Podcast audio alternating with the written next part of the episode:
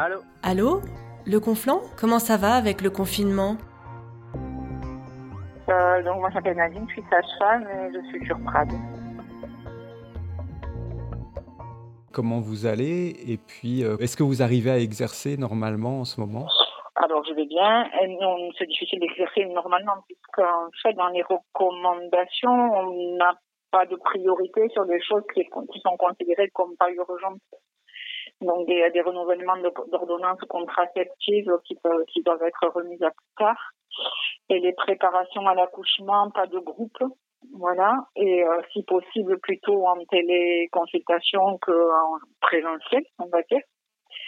Euh, donc c'est pas du tout l'activité professionnelle habituelle. Après, on assure évidemment les surveillances de grossesse, les, les choses, euh, voilà, des, des postes d'accouchement à domicile et tout ça, ça on l'assure évidemment pour pas laisser les mamans sans rien. Mais c'est vrai que c'est très perturbé tout ça.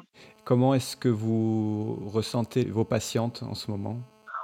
Euh, ben, ça dépend des patientes, je dirais. C'est comme tout le monde, mais comme tout un chacun. Il y a des patientes qui sont assez sereines, qui sont pas trop inquiètes, qui arrivent à faire face et à accepter euh, que ce soit comme ça, tout simplement.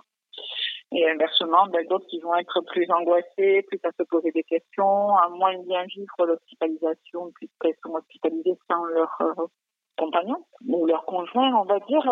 C'est un département où ils peuvent rester au moment de la naissance de leur enfant, mais ensuite on leur demande de quitter la maternité. Ah oui, c'est systématique Ils ne peuvent pas rester après l'accouchement. Deux heures après, on demande au monsieur de ne pas accéder au service maternité. Donc ils sont obligés de rentrer chez eux. Et donc c'est toujours pareil, il y a des couples qui s'adaptent et puis d'autres moins bien. Je pense que ça c'est l'individu, comment il est déjà en temps habituel ou pas, peut-être c'est comme le confinement, il y en a qui vont avoir pas de difficultés pour le respecter, d'autres euh, plus de difficultés, ou bien le vivre, ou mal le vivre. Ou, euh, donc, euh, voilà. Et actuellement, toutes les maternités du département fonctionnent normalement?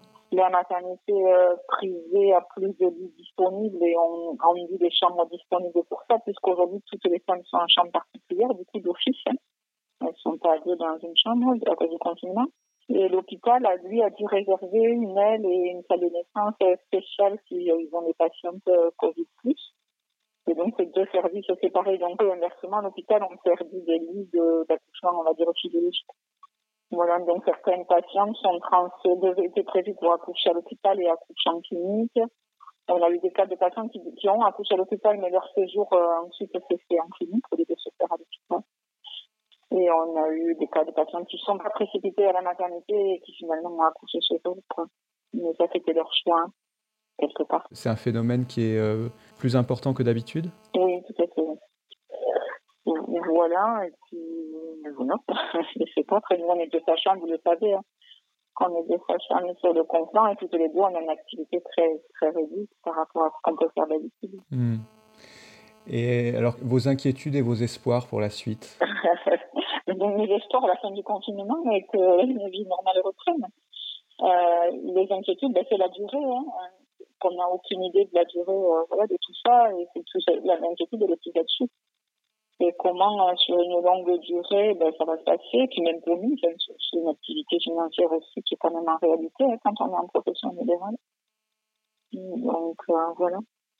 Mais là, on arrive à être présent. On a les services d'échographie qui fonctionnent normalement sur PRA. Le laboratoire fonctionne. Donc, euh, on est un petit peu protégé dans le conflit, on va dire. Moi, je vous remercie beaucoup.